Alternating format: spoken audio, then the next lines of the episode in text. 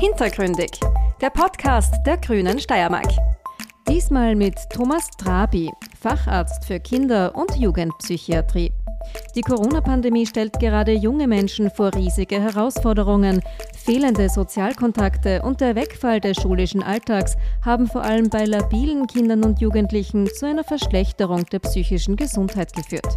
Hinzu kommen noch die beängstigenden Nachrichten vom Krieg in der Ukraine, nicht zu vergessen die Klimakrise. Das alles führt dazu, dass sich depressive Zustände verschlechtern. Jugendlichen mit depressiven Symptomen sind deutlich depressiver als früher im Schnitt. Sie haben wesentlich massivere Probleme und brauchen meiner Meinung nach deutlich mehr Unterstützung. Der Gesundheitssprecher der Grünen im Landtag, Georg Schwarzel, spricht mit dem Psychiater darüber, warum manche derartige Krisen besser verkraften als andere, wie man Kinder und Jugendliche unterstützen kann und wie die Politik die Rahmenbedingungen verbessern sollte. Herzlich willkommen. Ich darf heute bei unserem Podcast Hintergründig den Oberarzt Dr. Thomas Trabi begrüßen. Er ist ähm, Kinderpsychiater, Kinder- und Jugendpsychiater, aber auch Allgemeinmediziner. Du hast einerseits eine Praxis in Graz, aber arbeitest auch in Hartberg im Krankenhaus. Vielleicht ganz kurz, also erstens einmal Hallo. Schön, Hallo. dass du da bist. Danke für die Einladung. Und ich freue mich halt mit dir über ein ganz wichtiges Thema zu sprechen, aber vielleicht nochmal am Anfang ganz kurz, dass du nochmal kurz sagst, was machst du, wo arbeitest du gerade, was ist so deine Geschichte dazu? Ja, gern, gern. Genau, Thomas Trave ist mein Name, wie du schon gesagt hast. Ich bin momentan dabei, die Ambulanz im LKH Hartberg aufzubauen. Das heißt, das haben wir im Jänner eröffnet, äh, momentan nur mit zwei Tagen in der Woche. Das heißt, da sind wir gerade dabei, das irgendwie in, in Gang zu bringen. Das läuft sehr gut an. Ansonsten bin ich in einer Privatpraxis in Graz tätig, bin Konsiliarpsychiater für verschiedene Jugendwohlfahrtseinrichtungen und jetzt seit einem guten Dreivierteljahr auch als Sachverständiger fürs Gericht tätig. Das ist so mein momentanes Aufgabengebiet. Sehr, sehr spannend, eine sehr, sehr breite Palette auf alle Fälle. Das Hauptthema der heutigen Podcast-Folge soll vor allem auch Richtung der psychischen Gesundheit, vor allem von Jugendlichen, ähm, sich ganz stark drehen. Wir haben einerseits mit zwei Jahren Pandemie, die für alle alles verändert hat, ein großes Thema, aber natürlich auch direkt jetzt den, den Krieg vor der Haustür. Wie geht es den Jugendlichen heute? Wie geht es den Jugendlichen heute? Also aus meinem Empfinden geht es ihnen deutlich schlechter als vor zwei Jahren. Ähm, was ich beobachte, ist, dass die Situation für Jugendliche, die vielleicht vor der Pandemie schon gewisse Probleme gehabt haben, die Probleme deutlich stärker worden sind, ähm, dass die psychischen Erkrankungen bei Kindern und Jugendlichen ich weiß nicht, ob sie in der Zahl zunehmen, da gibt es nicht wirklich Untersuchungen, große Untersuchungen, es gibt ein paar kleine Untersuchungen, die sagen, auch die Zahl steigt an. Was ich in der Praxis beobachte, ist, dass die Schwere deutlich ansteigt. Ja, das heißt, das die Jugendlichen, die mit depressiven Symptomen sind, deutlich depressiver als früher im Schnitt. Äh, sie haben wesentlich massivere Probleme und brauchen meiner Meinung nach deutlich mehr Unterstützung, als das vor ein, einigen Jahren noch der Fall war. Okay.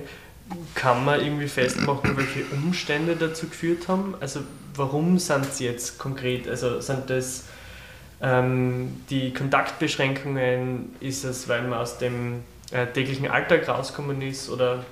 Ich glaube, es spielt alles zusammen.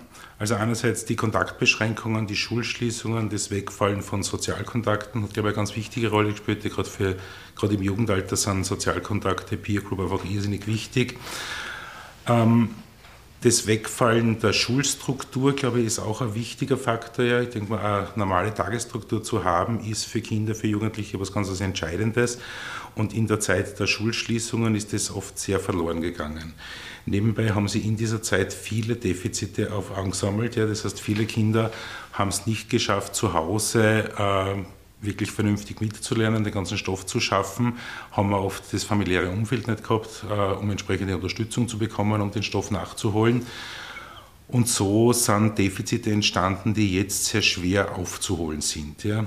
Da beobachte ich, dass es sehr unterschiedliche Herangehensweise von den Schulen gibt. Manche sind sehr bemüht, diese Defizite wieder aufzuholen. Andere setzen voraus, dass das gemacht wurde und haben so das Gefühl, wir machen da weiter, als ob die Pandemie nie gewesen wäre. Das Das stresst Jugendliche sehr. Ähm, zusätzlich sind familiäre Problematiken zum Teil verstärkt worden, dadurch, dass man einfach während der Lockdowns sehr viel zu Hause ist, auf sehr engem Raum zusammensitzt. Ähm, manche Defizite sind entstanden, weil einfach Infrastruktur nicht da ist für Homeschooling. Ja, ich denke mal, wenn man was nicht, drei Kinder hat, für jedes Kind einen ruhigen Platz zu schaffen, um zu lernen zu Hause, ist halt für die Durchschnittsfamilie nicht möglich. Ja. Bei den meisten Familien ist es so, dass nicht der Westflügel leer steht und da man jetzt Arbeitszimmer einrichten könnte. Ähm, ich glaube, ein großes Thema ist momentan auch eine gewisse Perspektivenlosigkeit. Ja? Das heißt, das ist so einerseits geht diese Pandemie immer noch. Niemand weiß, wie lange es noch dauern wird. Niemand weiß, wie lange es noch Beschränkungen geben wird. Man hört in den Medien viel von, von Wirtschaftskrisen, Auswirkungen auf die Wirtschaft. Es wird alles teurer werden, die Inflation wird steigen. Die Situation am Arbeitsmarkt ist nicht unbedingt besser worden in den letzten Jahren. All das macht es sehr schwer für die Jugendlichen, Perspektiven zu entwickeln, zu überlegen, wo wollen sie eigentlich hin in ihrem Leben.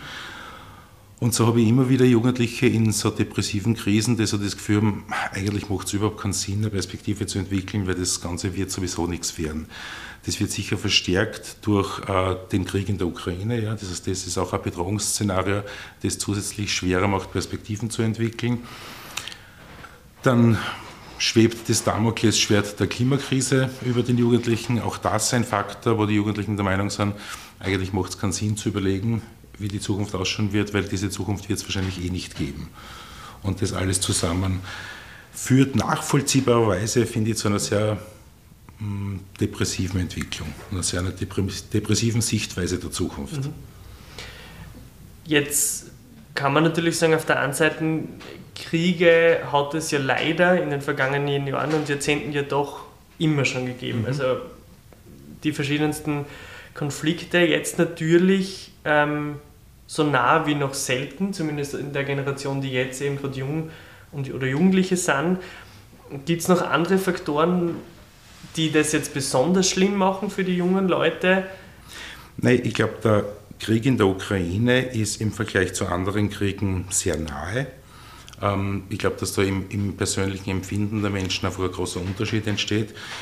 Ähm, dieser Unterschied, der gemacht wird, ist aus meiner Sicht nicht immer nur positiv. Ja? Also ich persönlich äh, sehe einen deutlichen Unterschied im Umgang mit ukrainischen Flüchtlingen äh, im Vergleich zu den afghanischen Flüchtlingen 2015. Ja?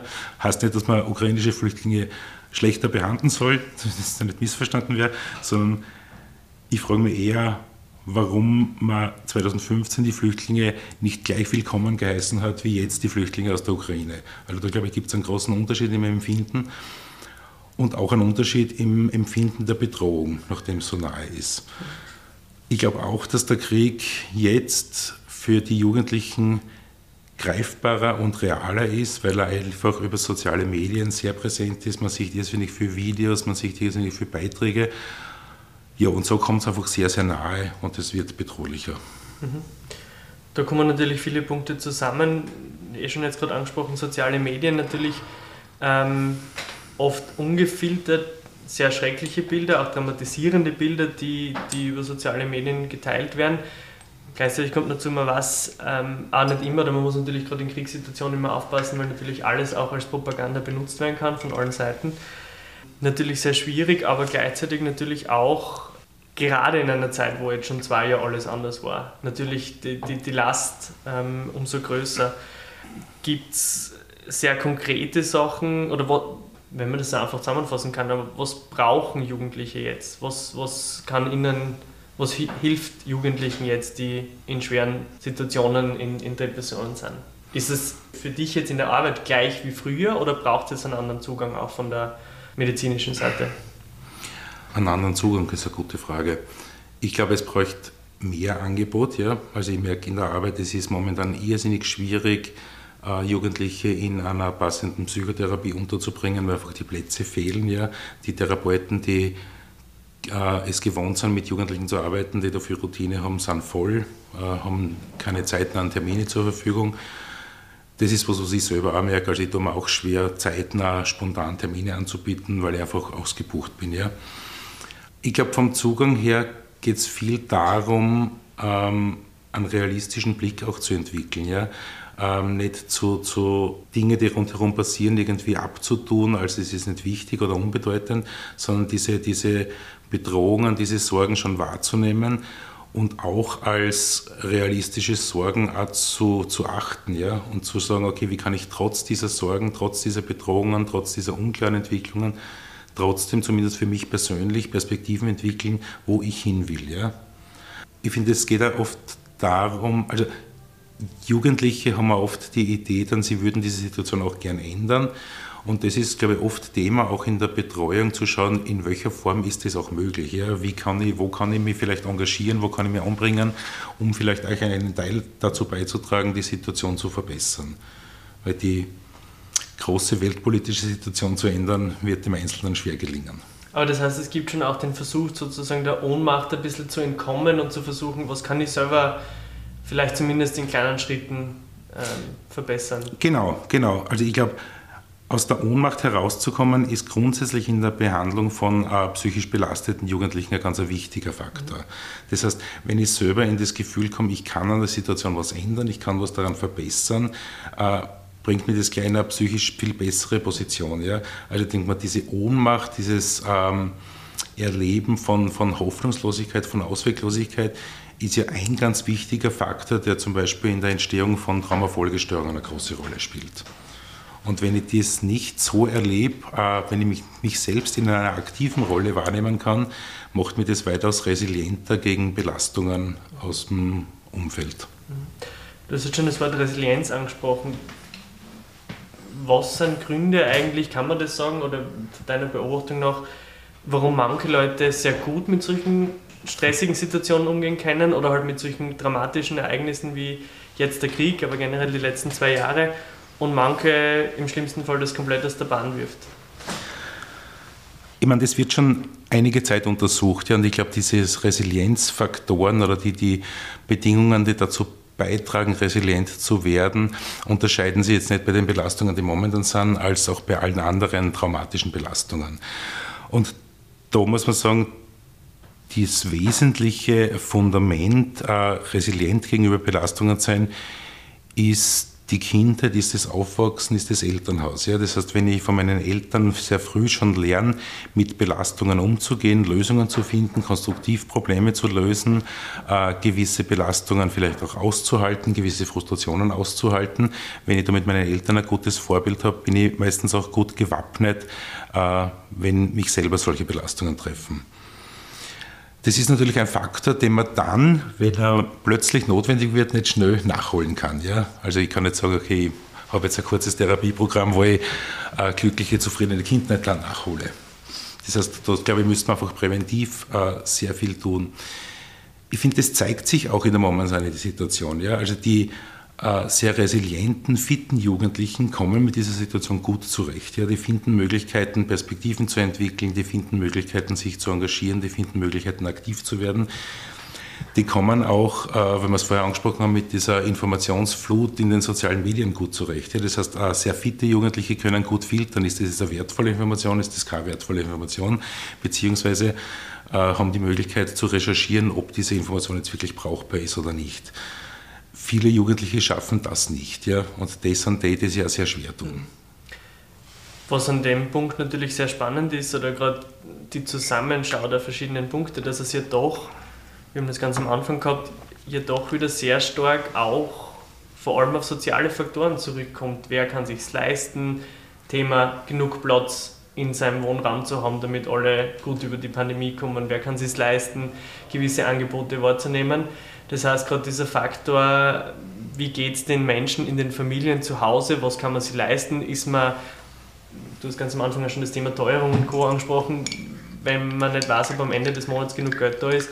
Aber gerade diese sozialpolitische Komponente ja eigentlich eine ganz entscheidende Komponente langfristig für die Gesundheit da ist. Bin ich resilient, weil ich die Möglichkeiten gehabt habe, in einer guten Umgebung aufzuwachsen, was aber auch leichter gesagt ist, wenn man es sich halt leisten kann, als wenn man es sich nicht leisten kann. Ja. Genau, also ich glaube, das ist gerade in der Kinder- und Jugendpsychiatrie äh, immer wieder so, dass die Verknüpfung zu, ähm, ich sage mal, zur politischen Situation, zur Sozialpolitik ganz, ganz eng ist. Ja? Und dass viele viele Probleme in der Kinder- und Jugendpsychiatrie man nicht löst, indem man eine somatische Erkrankung behandelt, so wie in, in manchen Bereichen der anderen Medizin das öfter der Fall ist oder leichter der Fall ist. Also gibt es in der Kinder- und Jugendpsychiatrie auch, aber sehr, sehr selten, muss man ehrlich sagen. Das heißt, meistens geht es darum, gute Rahmenbedingungen zu schaffen, entsprechende Unterstützung einzurichten. Und das ist natürlich sehr oft eine Frage des Geldes. Ja? Das heißt, wenn ich auf der Suche bin nach einem, einem Psychotherapieplatz für mein Kind, tue ich mir leichter, wenn ich das auf dem freien Markt suchen kann, weil ich mir die Psychotherapie privat einfach leisten kann. Wenn ich darauf angewiesen bin, einen äh, von der Kasse finanzierten Platz zu finden, habe ich wesentlich größere Schwierigkeiten, wesentlich längere Wartezeiten oder auch in den ganzen Beratungsstellen, die haben meistens auch ewig lange Wartezeiten, weil sie einfach ausgebucht sind und weil da einfach viel zu wenig da ist an gratis Therapieplätzen zu den äh, konkreten Möglichkeiten oder vor allem den Dingen, die es dann noch in Zukunft brauchen wird, kommen wir gleich noch. Vielleicht aber trotzdem noch ein kurzer Punkt, den habe ich vor allem damals sehr spannend gefunden. Wir kennen uns ja von der Kinderpsychiatrie, die im Rahmen von meinem Praktikum ähm, quasi auch einen Monat ähm, in Graz auf der Kinderpsychiatrie gearbeitet habe, in meinem Studium. Ähm, aber ich finde spannend zu beobachten war vor allem der Part, den wir jetzt angesprochen haben, der ist oft noch eh klar. Das ist das, was man sich sozusagen ein bisschen vorstellt, wenn es schwierig ist, äh, zu Hause und so. Aber die zweite Gruppe, die finde ich ganz oft auch äh, aufgefallen ist, war ganz stark, wo es sehr stark um Leistung daheim gegangen ist, die mhm. vielleicht sehr äh, nach außen sehr vielleicht wohlhabend, aber auch zumindest sehr tüchtige Leute, unter Anführungszeichen immer dieser Begriff, der ja gern benutzt wird, ähm, wo dann aber die Kinder nicht mehr klarkommen. Ist mhm. das auch was, was man jetzt mehr merkt oder generell ähm, etwas, was schon ein stark immer Thema ist? Oder also vor allem, ich glaube, dass es vor allem ja darauf hinausläuft, dieses Thema Tabuisierung von psychischer Gesundheit auch ein bisschen, weil das eine ist, kann man es sich leisten, aber wenn ich es gar nicht aufsuche, dann hilft es ja nichts, dass ich es ja. mir leisten kann, sozusagen. Ja. Also Leistungsdruck, dieses Leistungsstreben bei Eltern beobachte ich immer wieder als einen Faktor für eine Form von, von Verwahrlosung. Ja? Das heißt, es gibt immer wieder Eltern, die sehr darauf orientiert sind, beruflich erfolgreich zu sein, äh, Geld zu verdienen und dabei einfach auch wenig Zeit haben für ihre Kinder ja? Äh, und die Kinder in ihren emotionalen Bedürfnissen nicht wahrnehmen.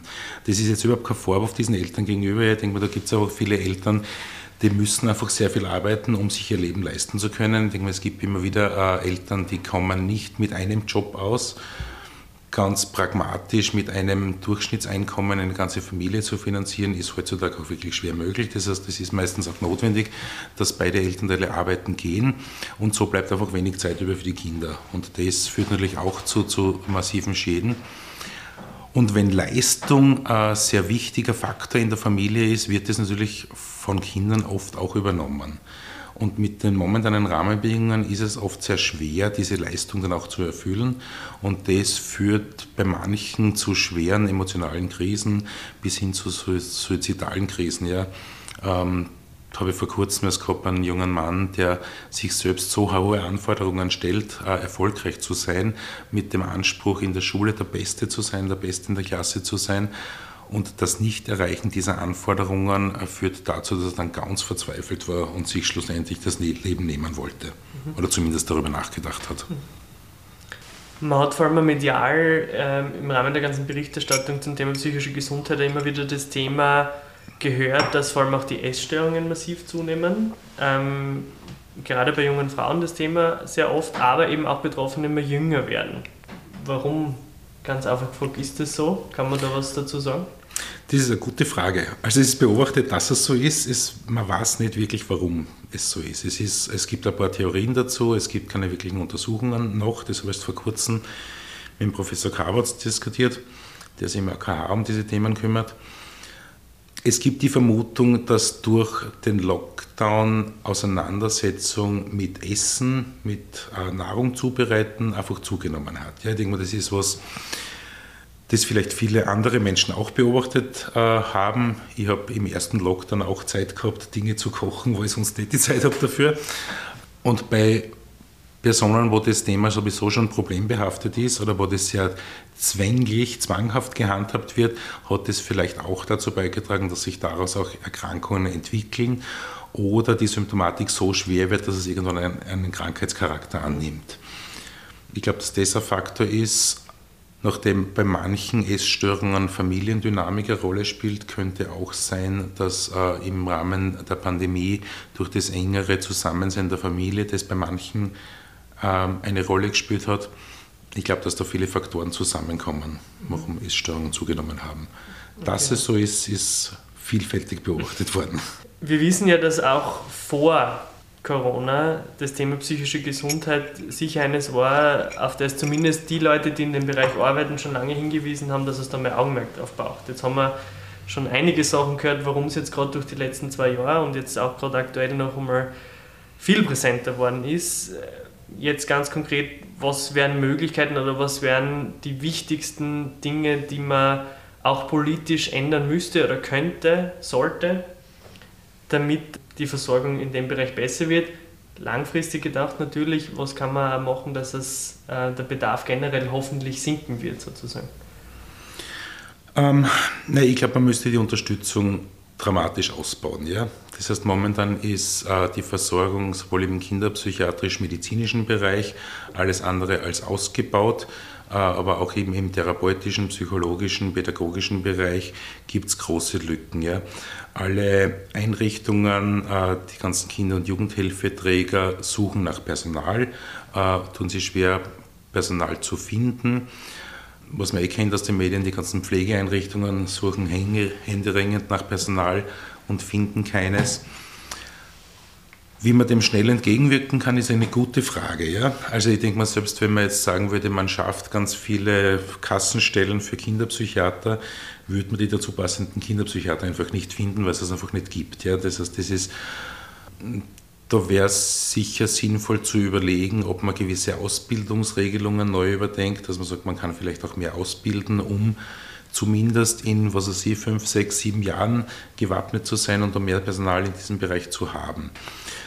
Ich glaube, es wäre wichtig, ein therapeutisches Angebot, ein Gratisangebot für Psychotherapie äh, zu erweitern, die Zugänglichkeit für die Psychotherapie zu verbessern, zu erleichtern. Wahrscheinlich wäre es auch sinnvoll, Angebote zu schaffen, die einen sehr niederschwelligen Zugang äh, bieten zu einer psychiatrischen, psychotherapeutischen Versorgung. Da muss man sagen, es ist bei uns oft sehr krankenhauszentriert und die, die Schwelle ins Krankenhaus ist für Jugendliche sehr, sehr groß. Ja, das heißt, da, ich habe immer wieder überlegt, dass so ein das ganz niederschwelliges Angebot mitten in der Stadt für Jugendliche, wo der Psychiater einfach vor Ort ist und die Jugendlichen einfach vorbeikommen können, ohne einen Termin auszumachen, dass das eigentlich eine tolle Sache wäre. Mhm. Ja, ist letztendlich eine Frage des Geldes. Ja. Das heißt, wie so oft, ja. Genau, genau, wie so oft. Ich glaube auch, dass es diese Projekte, die es immer wieder gibt, wo äh, für, für Frühförderung, frühe Hilfen, wie es es in manchen Bezirken gibt, das ist, glaube ich, sicher was, was man massiv ausbauen sollte, um auch präventiv zu arbeiten. Ja, das heißt, es geht wahrscheinlich, was jetzt Resilienz betrifft, in vielen Fällen darum, die Kinder von Geburt an gut zu unterstützen, beziehungsweise die Familien, damit die Familien einen Rahmen bieten können, äh, für eine gute Entwicklung, damit daraus resiliente Kinder, Jugendliche entstehen können. Das, da geht es auch viel um uh, Unterstützung von vielleicht psychisch belasteten oder psychisch kranken Elternteilen, die natürlich durch ihre eigene Belastung einfach auch wesentlich, wesentlich weniger Möglichkeiten haben, ihre Kinder zu fördern.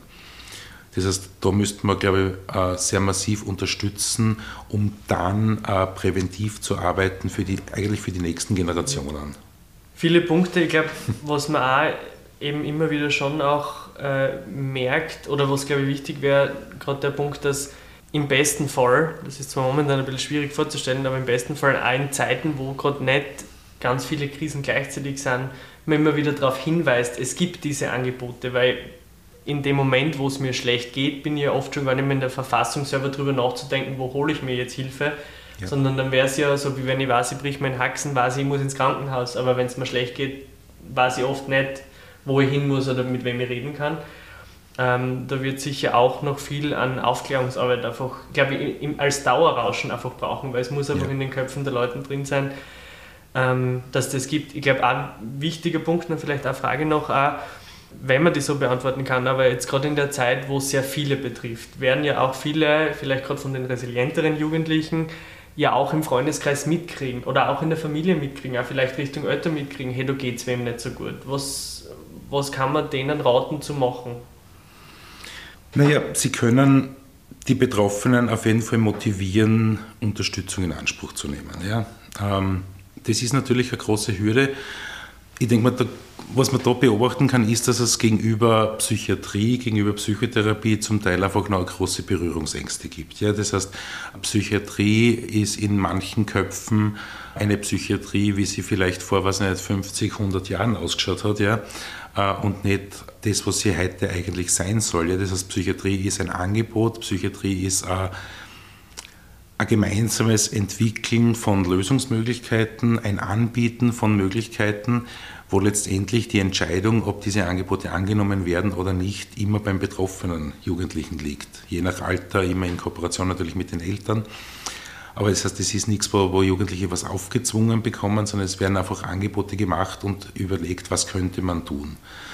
Ich finde eine der vielleicht positiven Auswirkungen der Pandemie ist, dass psychische Gesundheit wahrscheinlich jetzt ein bisschen mehr in den Köpfen der Menschen verankert ist, als es noch vor zwei Jahren der Fall war. Damit verbunden habe ich die Hoffnung, dass vielleicht auch diese Berührungsängste ein bisschen kleiner werden ja? und dass Jugendliche draufkommen, dass es herumspricht, dass es nichts Dramatisches ist, auch am Psychiater aufzusuchen oder zu einer, in einer Psychotherapie zu gehen. Mhm. Ähm, ich kenne von vielen Jugendgruppen, dass es ähm, in manchen Subgruppen schon sehr üblich ist, auch da Unterstützung anzunehmen, Unterstützung zu haben und es da unter den Jugendlichen auch einen sehr offenen Austausch darüber gibt. Wobei da tendenziell habe ich das Gefühl, das sind auch eher die sehr gut ausgebildeten Jugendlichen, die sich da leichter tun, das auch zu besprechen mit ihren Freunden, als die Jugendlichen, die über keine so gute Schulbildung verfügen es gibt ja immer wieder den, den Ruf oder zumindest Vorschläge in die Richtung, dass eigentlich jeder Mensch ähm, ein gewisses Kontingent pro Jahr, jetzt ganz vereinfacht gesagt, an Stunden haben sollte, mit jemandem reden zu können, im professionellen Setting von Psychologie, Psychotherapie ähm, und so weiter, weil die Meinung herrscht, dass das langfristig trotzdem viel günstiger rein aus der wirtschaftlichen Sicht für das Gesundheitssystem wäre. Ist das was, dem du zustimmst? Oder? Also ich würde es auch gut finden, wenn es die Möglichkeit gäbe, äh, das in Anspruch zu nehmen, wenn man es braucht. Ja? Das heißt, äh, wenn ich quasi als Betroffener nicht, mich nicht auf die Suche begeben muss, sondern sowas wie einen verankerten Anspruch darauf habe, wäre das sicher hilfreich, meiner Meinung nach. Ja? Ohne Zwang natürlich es in Anspruch nehmen zu müssen, wenn ich es nicht brauche. Ja? ja. Also so eine zwangsweise Therapiestunde bringt ja meistens nicht viel. Ja?